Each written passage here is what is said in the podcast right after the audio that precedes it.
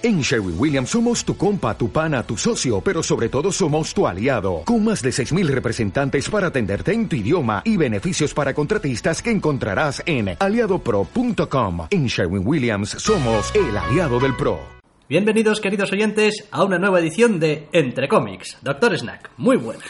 Muy buenas. Esta semana, aunque tenemos alguna joyita aquí en la lista, la mayor parte de cosas son cosas Marvel y no del todo buenas.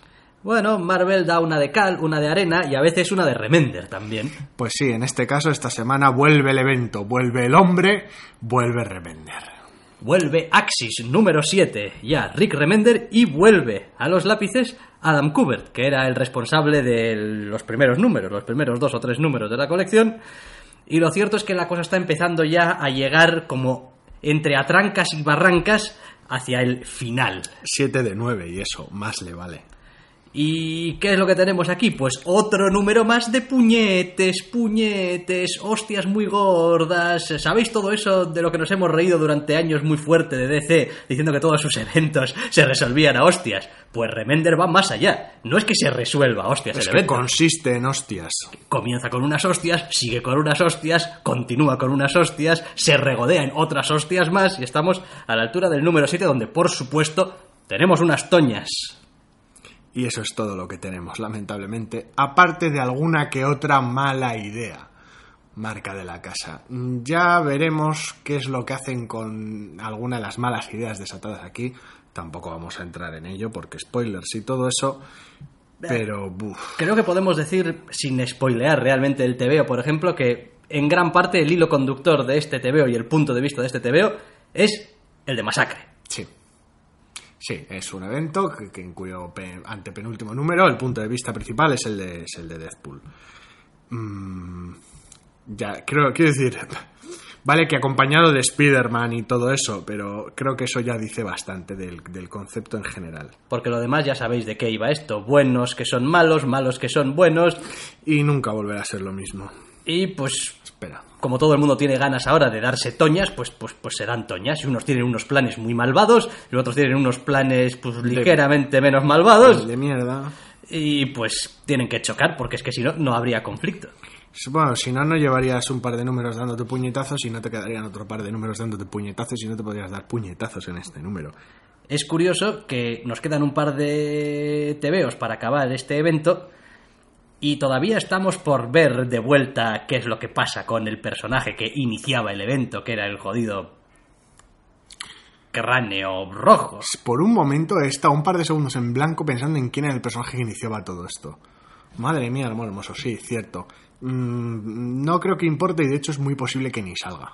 Yo creo que sí, yo creo que va a hacer un gran retorno, un gran, vamos, un final de estos de todo Splash Page número 8 y tal, y porque que- en realidad cráneo rojo, lo que- que sea, no sé qué, pero... Y que le partan la cara antes de que termine el evento.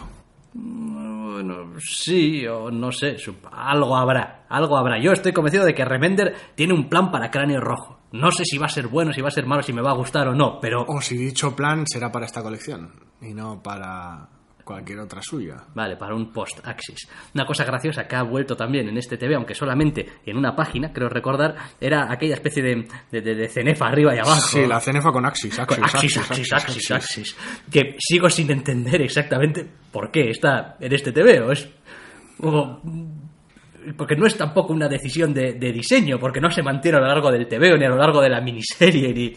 Es solo para algunos momentos que no especiales, tampoco dramáticos, ni de acción, ni... no sé. Y bueno, lo demás en cuanto a la ejecución en sí misma, pues eh, los guiones de Remender, nada que rompa realmente con la marcha que estaba llevando. No, en este caso no. Y en cuanto al dibujo, pues. A ver, La acción de Cooper no está mal. Cooper es, es muy aseadito, es un profesional y ahí no tengo mucha, mucha pega. Sí que es verdad que he echado de menos en algún momento que tuviese un poco más de espacio para contar lo que quería contar, Para porque que- parece que queda ap- aplastado. Para que respirase. Sí. Y el problema es que cuando hay tanto diálogo, pues es complicado si no vas fraccionando las viñetas. Y bueno, pero qué sé yo, que ya a estas alturas, pues, pues Axis, pues otro número más. ¿Alguien esperaba un giro en el timón de la miniserie a estas alturas? Pues Desearlo puede, Esperarlo no. Y por lo tanto, pues ahora ya sí que nos acercamos ya hacia su inevitable final, a ver qué tal termina, esperando que no desgracien demasiado a nadie por el camino. Yo me conformo con que termine. Y ya está, porque total, ya nos están anunciando en mayo, en mayo, Secret Wars, Secret Wars. Y, pues vale, eh, pues esperaremos también, es para lo que nos dedicamos, al parecer, a leer tebeos buenos y, eh, Y a, a- y a- y a- y a ver previews de eventos. Eso es, a ver qué es lo que va a pasar y tal. Luego llega el evento y es lo de menos. Como es el trámite para, pero todo el hype que hay al principio y todo el post y tal, y todas las entrevistas sesudas con la gente y tal. Y... Yo es que paso de todo ese tema. Yo quiero mis cómics decentes todas las semanas y, y ya, uff, me bajé, me bajé de las previews y tal. Entrevistas con autores y tal, lo que haga falta. Pero todo este tema de previews, de anuncios, de, de oh, la portada de los Solicits, ¿qué podemos saber de la colección tras esta portada de dentro de tres meses?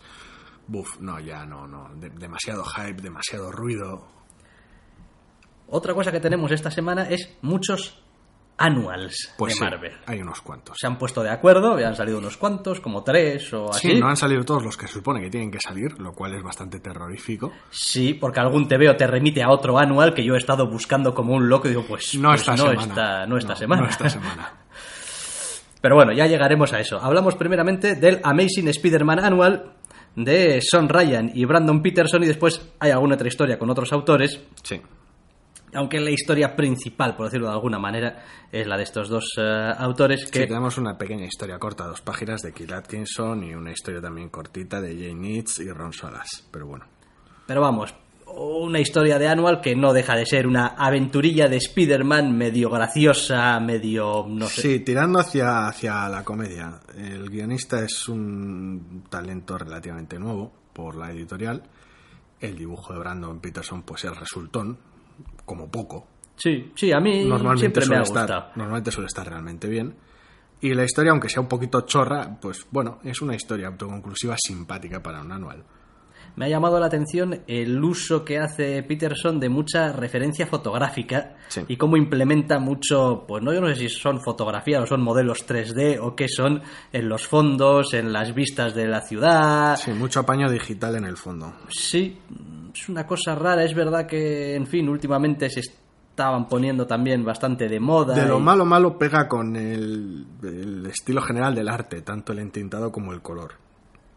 Con lo cual no es demasiado grave. pero sigue llamando, ¿eh? un poquito la atención. No sí es algo que me sí, no es algo que me agrade, pero bueno. Hay algún momento, el, vamos, esa viñeta con el, no sé, el puente de lo que sea, Sí. eh, pues pega al ojo. Pega al ojo. Pero, Pero- vamos. Es casi lo de menos. Sin más, es una historia de Peter Es una Parker historia y Spider-Man. y- con Peter Parker haciendo de las suyas, siendo un caos de persona, siendo adorable y pues querible y pues bueno, o sea, es que tampoco, quiero decir, nunca he sabido muy bien cuál es exactamente la, la función de un anual, Ya. más allá de, bueno, pues tenemos esta colección y vamos a aprovechar para jugar un poco con ella. Y oye, pues es lo que hace, al fin y al cabo. Antes se solían usar para eventos grandes, para, para cosas clave de las colecciones de los personajes, en ocasiones esas bodas y esas... Aquí pues, se ha convertido en una, en una aventura entretenida y pues las historias que cuentan es lo que son. Incluso- Y están bien contadas. Incluso me atrevería a decir, a ver, mi memoria aquí falla mucho porque es de hace muchos años y ni siquiera me pude leer toda la historia entera, pero creo que eventos como Atlantis Ataca y esas cosas aquí al menos creo que en su momento se editaron como en annuals, Mm, no lo sé. Lo cual pues no dejaba de tener su cierta... ¿Qué Atlantis ataca? Buff, no, ni idea. Sí, no, va, eh, ya te digo que no, no la leí tampoco, pero me suena haber visto los em, checklist y tal, los, eh, y en plan... em, A esto- través de varios anuals. Sí, en aquellos tiempos forum creo que era eh, todo, posible. anual no sé qué, eh, anual o especiales de primavera o este tipo de mierdas que solían hacer. Sí, eso sí, eso era más, más propio de aquí. De hecho, la, la boda de Peter Parker con Mary Jane fue un especial primavera, verano.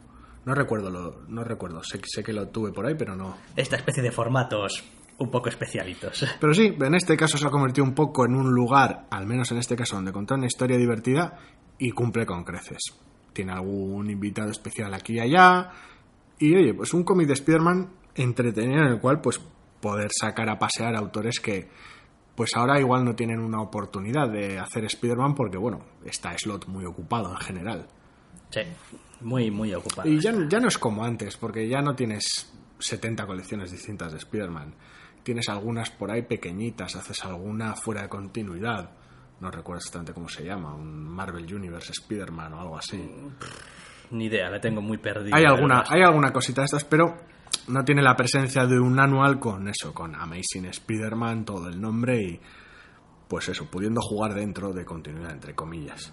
Vale, eh, no lo hemos hecho adrede, lo de poner el siguiente TVO en medio entre toda especie, esta especie de bocadillo de Marvel. Esta vorágine, tener, de de Marvel.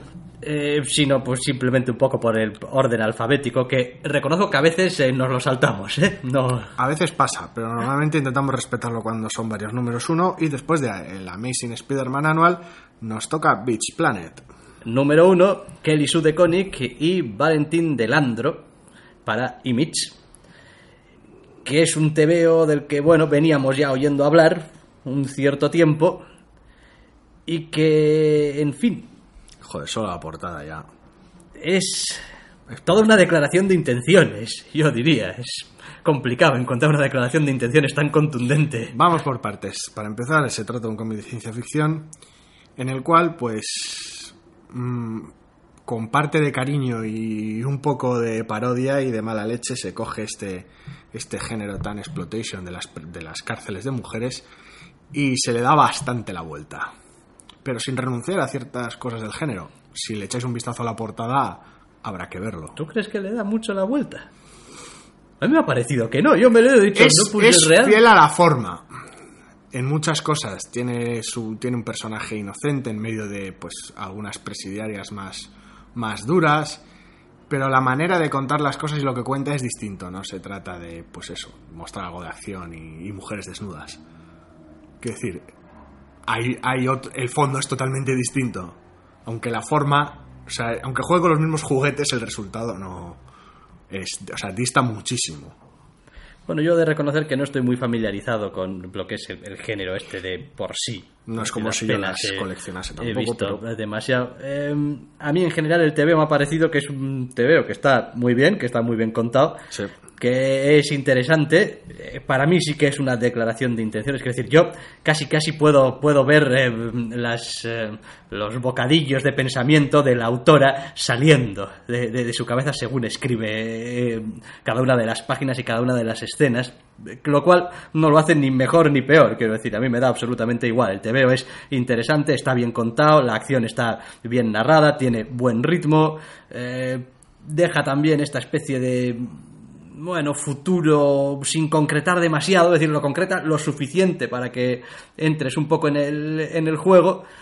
Y bueno, pues acaba también con un cierto gancho y tal. Dices tú, bueno, a ver aquí ahora qué es lo que pasa. A mí el dibujo me ha encantado. O sea, la capacidad que tiene para, para contarlo todo sin, una vez más, abusar de los diálogos, tanto a través de lo que enseña como lo que no. Y la capacidad que, que- que tiene de caracterizar y de diseñar cada uno de los personajes, sobre todo en un entorno en el cual van a ir uniformadas, bueno, en algunas escenas, como ya hemos comentado, sin ropa, la verdad es que es un toque muy, muy personal, humaniza muchísimo los personajes y es un trabajo muy, muy bueno. Sí, probablemente es el resultado también de un trabajo muy pensado antes, digamos, de ponerse manos a la obra. ¿No? Es decir, no tenemos ninguna necesidad de que salga ahora o dentro de 10 días o dentro de un mes. más estructurado de lo que de lo que puede parecer en el resultado final. Sí, yo creo que sí, ¿eh? Yo creo que es un número uno donde se han pensado bastante bien las cosas. Que tiene trabajo se nota, eso desde luego. Y lo demás, pues nada, pues que, que un TV interesante y que yo creo que merecería la pena seguirlo porque aunque sí que pueda parecer que hay un trasfondo, incluso puede haberlo, digamos, muy, no sé cómo llamarlo, no voy a decir feminista, pero bueno, un poco ahí quizá reivindicativo, a mí en realidad me parece de lo más universal. De hecho, la gran pregunta, digamos, que lanza a modo casi de eslogan el, el TVO, el um, ¿Are you compliant? o algo Sí. así. Es decir, no, eres, eres obediente, es decir, no, no entiende de géneros. En realidad es casi una apelación, ¿no? En general al lector, ¿no? A, bueno, pues a lo que leemos, a lo que hacemos, a cómo seguimos las normas eh, y cómo nos vemos a veces un poco, pues, constreñidos también por ellas, ¿no? Eh, a mí me parece por eso que es un TVO que solamente por eso merecería ya la pena por la reflexión que hay detrás, pero si el TVO fuese malo, pues no habría Dios que lo leyera. No es el caso, el TVO está muy bien. Sí, me ha gustado mucho el trabajo de color de Chris Peter.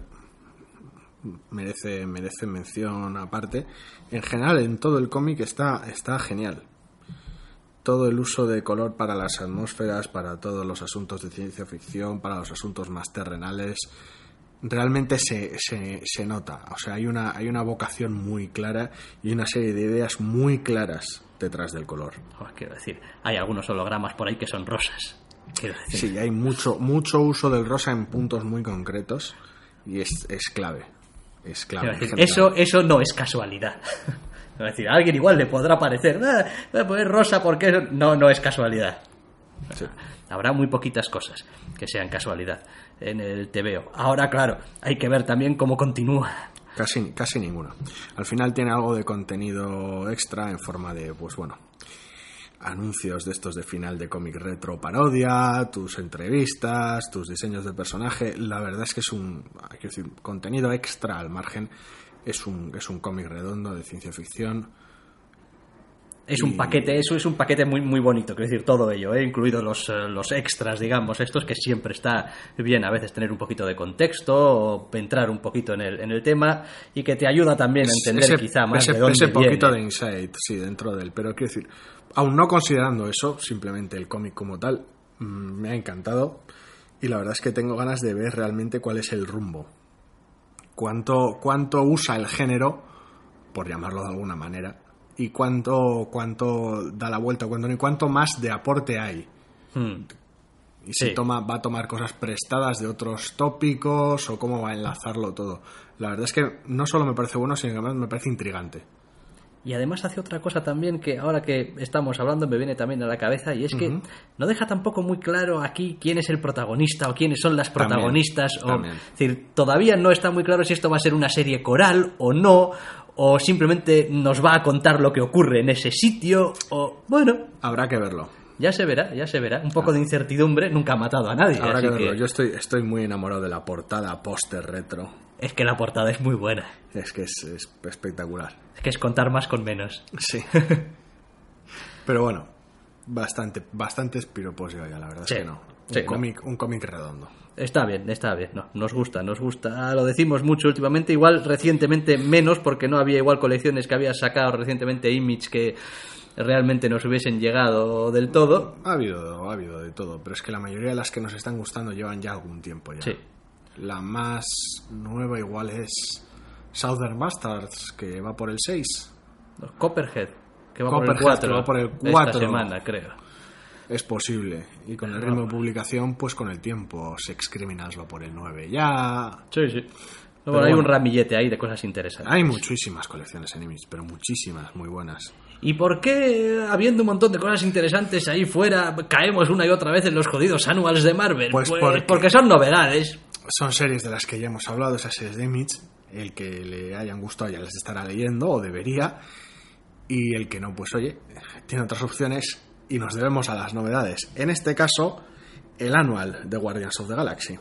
Guardians of the Galaxy, cómo no, Brian Michael Bendis y al dibujo uno de nuestros, me atrevería a decir, favoritos, no por ninguna razón quizá del todo en concreto, como es Frank Cho, a quien hacía bastante tiempo que no veíamos. Frank Cho es el tipo de artista que eh, igual no soporto, no, soporto, igual son palabras mayores. No me termina de gustar ver en una colección regular, y el tío lo hace muy bien, ¿eh? Pero me termina, su, su estilo tan excesivo me termina resultando agotador en una colección regular. Pero para este tipo de cómics, para este anual, es como, yo ahora voy a contar esta historia individual que termina aquí, la voy a contar con la ayuda de Frank Cho y con el punto de vista de Frank Cho. Y mola. Frank Cho, de sobra conocido, en fin, porque a veces eh, tiende a poner unos ciertos atributos bastante bien Sí, dotados tiene- a las mujeres. tiene a ver, cierta- las cosas como son, unas cosas no quitan las Tiene otras. cierta Es costumbre, cierta es- facilidad y cierto gusto Es un gran artista, es Para- un para el- narrador competente. para el pin-up. Pero sobre todo, la, la gente le, le reconoce su capacidad para el pin-up. Cada vez que le toca guionizar y dibujar una colección, pues es lo que hace. Bien, ¿y qué nos encontramos en este anual de Guardians of the Galaxy? Pues nos encontramos con los Guardianes de la Galaxia con la colaboración. mm, bueno, colaboración. Es que tratar a Carol Danvers a estas alturas de artista invitada a esta colección es un poco raro, porque es la protagonista de la colección, y eso que no es miembro de los Guardianes de la Galaxia. Lo cual resulta un poco. Quiero decir, ha colaborado con ellos mil veces últimamente. pero es, es, es raro que lleve la voz cantante y que al mismo tiempo sea el anual de Guardias de la Galaxia, no el anual de, Capitán, de la Capitana Marvel. Vamos, otro número autoconclusivo en, los cual, en el cual los guardianes van por el espacio y de repente se encuentran con una bizarría que tú como lector dices, esto no puede ser. Esto tiene trampa. Esto tiene trampa. En tiene algún trampa lugar. y al momento cualquier lector que, que vea la situación está rara en el espacio empezará a pensar cuál, cuál de esas trampas es. Yo puedo decir, evidentemente nadie tiene por qué creerme que he acertado con mi primera idea. Así. Sí, porque les gusta bailar y hacer dudar con ello, pero he acertado, he acertado con la primera idea que he tenido.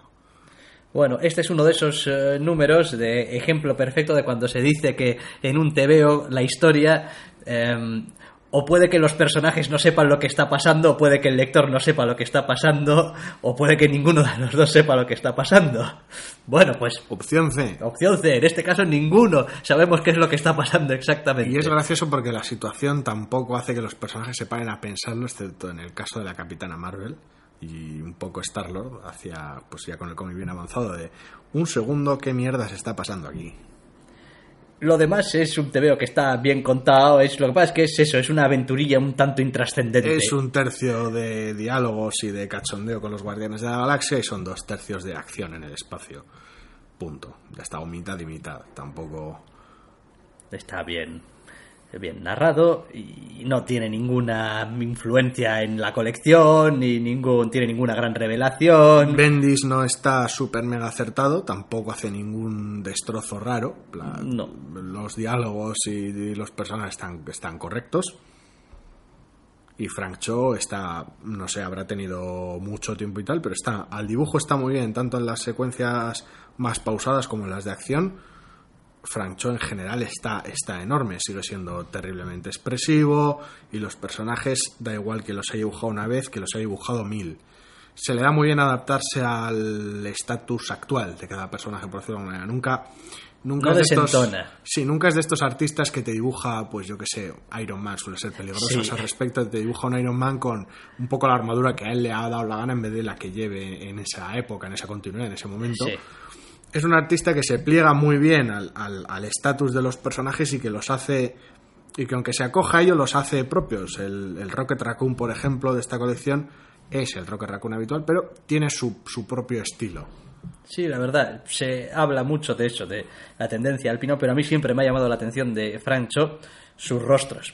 Es sus caras. No en solamente ya sus rostros y sus caras, incluso me atrevería a decir igual es por cómo lo colorean, aunque asumo que tiene que ver con cómo dibuja también los ojos. Sí sobre, so- sobresalen, o sea, es como están como, como muy vivos, están como muy presentes, eh, siempre. sí porque lo más llamativo suele ser su trabajo casi de pin-up pero sí Y es algo que me gusta mucho, me parece que le da muchísima vida a sus, a sus personajes. Es como de repente, ¡pam!, como si saltara de la página Ah. la mirada. hace que es lo que funcione y da igual que sea un primer plano medio o realmente alejado No, realmente. no, los ojos están siempre ahí presentes. sí sí Y bueno, pues nada, porque es una historieta que está, que está bien, que tiene su punto gracioso, tiene su punto de acción, tiene su punto entrañable. Pues, oye, bien, es casi, casi. No es una aventura navideña de los Guardianes de la Galaxia, pero podría serlo. Es, sí, sin hacer una parodia en la cual intentes ponerle adornos a Groot. eh, sí, es toda la aventura navideña que le puedes pedir a los Eso Guardianes es. de la Galaxia. Bien, dejamos los Guardianes de la Galaxia y vamos con otro número uno de una colección nueva. Sí, volvemos a Spider-Man después de haberlo dejado en el Annual. A ver, Spider-Man y un grupo. Spider-Man y qué más, pero si Spider-Man ha estado con todo Dios. Bueno, pues ahora está también con los X-Men. Spider-Man and the X-Men, número uno. Elliot Callan y Marco Falla.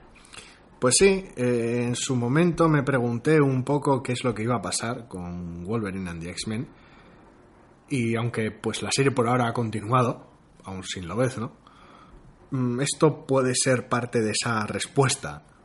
Es decir, tenemos a Spider-Man haciendo de profesor adjunto, profesor sustituto de, de, lo, de Lobezno en los X-Men. Yo es que la idea me parece demencial. A mí la idea me encanta. Me encanta no ya por no, no por la idea en sí misma, es como es como sí, vamos a vamos a hacer que sí, Lobezno le, le hubiera pedido a, a Peter Parker que si le pasaba algo, pues que, que le sustituyera eh, dando clases en El Ajá. colegio es bastante estúpido. Sí. Quiero decir, es menos estúpido que otro tipo de peticiones. Quiero decir, es- no es mutante y eso, pero al menos es prof- ha sido profesor. Después de todo el mefistazo ya no está muy claro todo, pero bueno, ha sido profesor. Es como. Se le da. The man can teach. Sí, puede ser una influencia adecuada en la chavalería y tal. Un gran poder, una gran Lo responsabilidad. entiendo, la idea es un poco una ñapa, pero bueno, encaja. Lo bonito de la colección es que pues puede hacer, hace uso, de hecho, puede hacer y hace uso de todos esos pequeños personajes secundarios que tienes revoloteando siempre en, los, en, en- en la escuela de los X-Men y que molan bastante, pero es difícil encontrarles una colección. Y gracias a Spider-Man, que siempre es divertido verlo fuera de su elemento, pues lo tienes aquí haciendo el profesor de la clase de inadaptados. Sí, la verdad he de decir que desde que el pobre eh, Peter volvió a ser Peter y Spider-Man y tal y cual, parece que esté continuamente fuera de su elemento. Hasta en su Tampoco ha tenido mucho como- tiempo. Hombre, ha- para empezar ha vuelto a un follón en su propia persona que le ha montado. Sí, bueno, pero es que, pero es que cuando... Eso es, y- es como vuelve, es, es que, es que no sé lo que está pasando aquí y me estoy enterando sobre la marcha. Es lo que tiene. Ah, supervillanos, ¿qué haríamos sin ellos? Eh, la colección, lo demás, pues es graciosilla.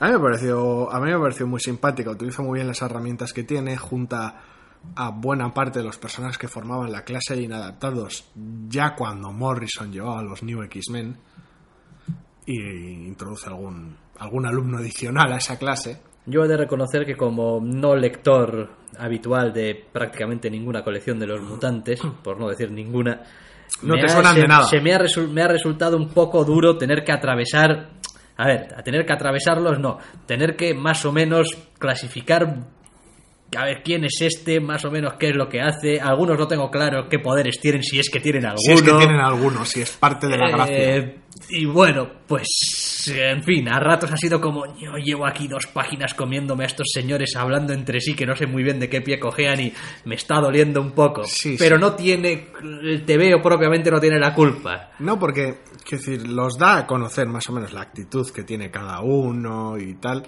Utiliza a Spider-Man, un personaje de sobra conocido universal, para dar pie a que los personajes estos jueguen y el que los conozca bien y el que no, pues puede conocerlos a partir de ahora. Sí que es cierto que sigue siendo una serie, en general, de acción y risas, que tampoco es que vaya a ningún lado ni tenga ningún super mensaje. Pero es muy divertida de leer, tiene buen ritmo y el dibujo está muy bien. Madre de Dios, es que vaya villanos encima, se han buscado. Han buscado en el puto fondo del barril. a Villanos ver. a la altura de la situación que además te permiten hacer un chiste final. Ya. Eh, bueno. Yo me lo paso como un enano, no sé, no sé cuánto duraré, pero yo tengo muchas ganas de leer el siguiente número porque me ha parecido muy divertido. Yo no. Ya, ya, me, ya me imagino que tú no, pero bueno, es lo que hay. Oh, vamos, eh, y no tengo nada en contra del TVO, eh, lo repito, pero... O sea, sácame de aquí, por Dios. Dadme algo con personajes que conozca o con menos personajes o... No sé, es que, es que me dan igual. Pero chica tiburón, joder, Es que me dan igual, es que me resultan ridículos. desde luego. ¿Qué le voy a hacer? No soy una chica, tengo una cabeza de tiburón, que además tiene que estar mirando para arriba todo el rato. Quiero decir, el dibujante tiene que estar buscando Prácticamente. an- an- an- ángulos exóticos para que se le pueda ver medio ojo. Porque claro, un tiburón ¡ah! mirando para arriba. ¿Qué carajo? ¿Y cómo habla? Tiburón no puede articular.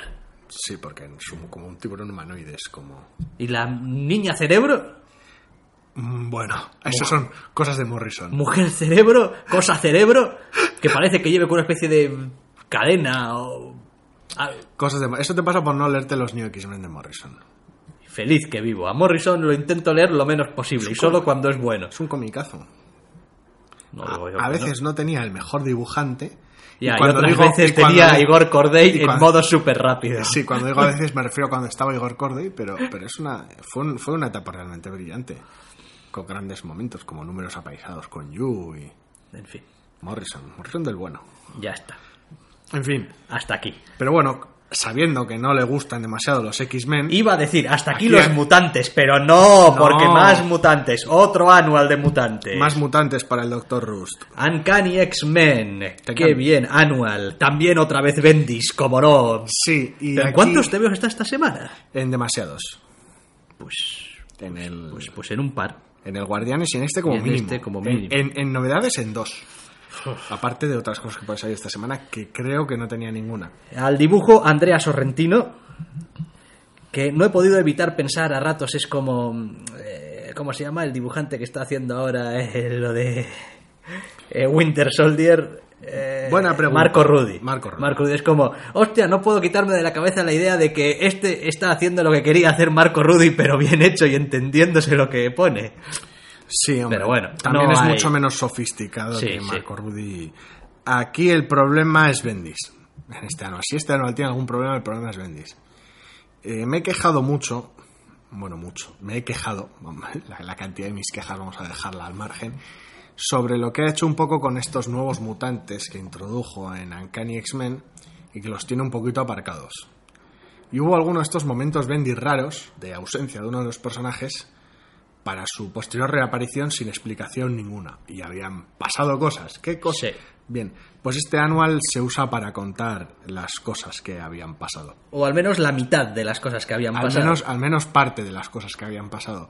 Y el resultado es bastante estúpido, en general. No por lo que sucede ni por lo que cuenta, porque lo que cuenta es una historia que está más o menos bien y es amena, pero. Quiero decir, lo convierte en un número más de Uncanny X-Men. Quiero decir, los lectores de. Uncanny X-Men tienen que leer este cómic si pretenden saber qué es lo que pasó con el personaje este. Sí.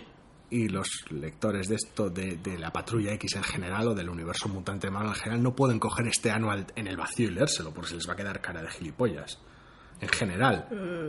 No explican premi- algo al principio Con la premisa. en- sí, en- sí, al principio en la página de títulos, como siempre, pues tienen su un explicación. resumencito. Pero vamos, sí, el personaje es capaz de viajar en el tiempo y entonces, pues. y un día cosas. desapareció y esto es lo que le pasó y vol- y volvió siete años después, siete años envejecida. El cómic, al fin y al cabo, es un cómic de, de- de viajes en el tiempo, es un cómic de, de- de aventura tirando hacia el drama. Pero vamos, con sus puntos de acción. A mí me ha gustado bastante, la verdad. Está chulo y el dibujo está muy bien. Hay situaciones bastante pintorescas, aprovechando los viajes en el tiempo, pues hay algún que otro invitado especial que está bastante bien. Y el estilo de dibujo, como ya he dicho, está genial. A mí y todo el gusta. planteamiento. Pero no deja de estar fuera de lugar. Quiero decir, no, no sé. que al final lo que ponga en la portada tampoco pesa tanto. Podría ser Uncanny X-Men 30 y lo que sea, y ya está. En lugar de un anual. Pero bueno, también es una manera de contar este tipo de historias. No hipotecas un número de la colección por decirlo de alguna manera y lo cuentas en el anual, ya que tienes solo un personaje. Ya. Hombre, el asunto es que vas a necesitar al menos dos annuals para contarlo. Este y que pone al final Amazing X-Men, ¿no? Sí. Continúa. Sí, antes- Y esto, eso es algo, eso es algo que no me ha gustado. Antes nada. hemos, antes hemos hablado de que un cómic nos remitía a otro anual y sí, All New X-Men Annual. Sí, que supongo que saldrá la semana que viene. Más le vale. Si saben lo decir, que no es voy, a estar, no voy a estar esperándoles toda la puta vida a los señoritos a que saquen los tebeos, quiero decir. En fin. Sí, eso es una de las partes que son raras. Yo creo que la mayor parte de la molestia que tengo es que es que realmente se le esté dando poca cancha a estos personajes en realidad, independientemente del formato en el que en el que tenga lugar esta historia. Y que cuando les das cancha lo hagas en una historia enfocada en un personaje que me gusta, vale bien. Que vayas a dividir en, al menos dos annuals. Uf, A ver, no, está claro que el enfoque no es el mejor de los posibles. El cómic como tal, decir, sin tener en cuenta consideraciones editoriales, ni de continuidad, ni de... Decir, como tal, en el vacío, el cómic está en general muy bien hecho. Sí, va a estar gracioso ver después quién es el dibujante de All New X-Men Annual y decir, toma, sopapo en la cara y cambio de estilo. No creo que mantengan al el dibujante.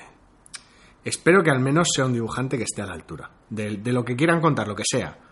Lo que sea. Es posible que sea, aprovechando que es Bendis el que guioniza esto, Sí, sí. y que tiene ti- y que tiene tirón, pues que sea alguien realmente bueno. Un Imonen o, quiero decir, alguien que pueda sacar algo así adelante.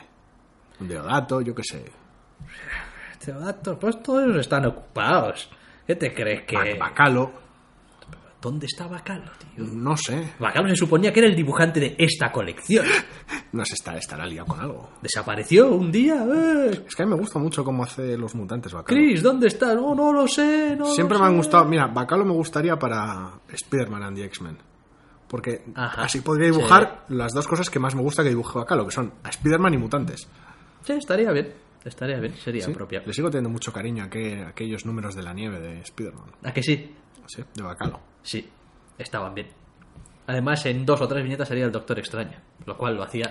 Le da puntos extra, le da, puntos le da- extra. en nuestro análisis totalmente objetivo de un cómic, la mera aparición Del Doctor Extraño, Extraño- siempre y cuando no sea en detrimento del Doctor Extraño y estemos de acuerdo con el enfoque que le ha dado el guionista al Doctor Extraño, Sí, que lo hayan dibujado decentemente, que esa suele ser o otra. sea, vamos, fácil de conseguir. Sí. Nuestra aprobación, por lo visto, es de gana puntos extra automáticamente, porque Doctor Extraño. Creo, creo recordar que aquel TVO era el de ¿En serio estás utilizando a nuestro hechicero supremo como hombre del tiempo? Sí. Luego es mentira, porque luego aquella miniserie de Longshot en la que salía el Doctor Extraño no te la leíste, pero bueno. No, pero así de mala sería. Era graciosa porque Longshot. Es que lo gracioso... Y tenía puntos extra porque salía el Doctor Extraño. Ya, pero... Pero el humor no lo llevo muy bien. En fin. Soy un hombre gris y serio, ¿qué quieres Al que, que le gusta diga? el Doctor Extraño trascendente con cosas en Shambhala y...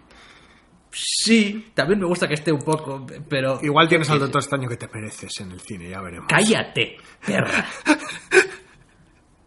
Espero que tengamos un buen Doctor Extraño. Sí, independientemente. Ya estaba empezando a circular el, la- el rumore rumore que mm, iban a rodar una escena postcréditos para la peli de Sí. Los Vengadores. Sí, que había un reshooting para una escena de Los Vengadores y que incluía al señor Cumberbatch como Doctor Extraño. Ya veremos. Ya veremos.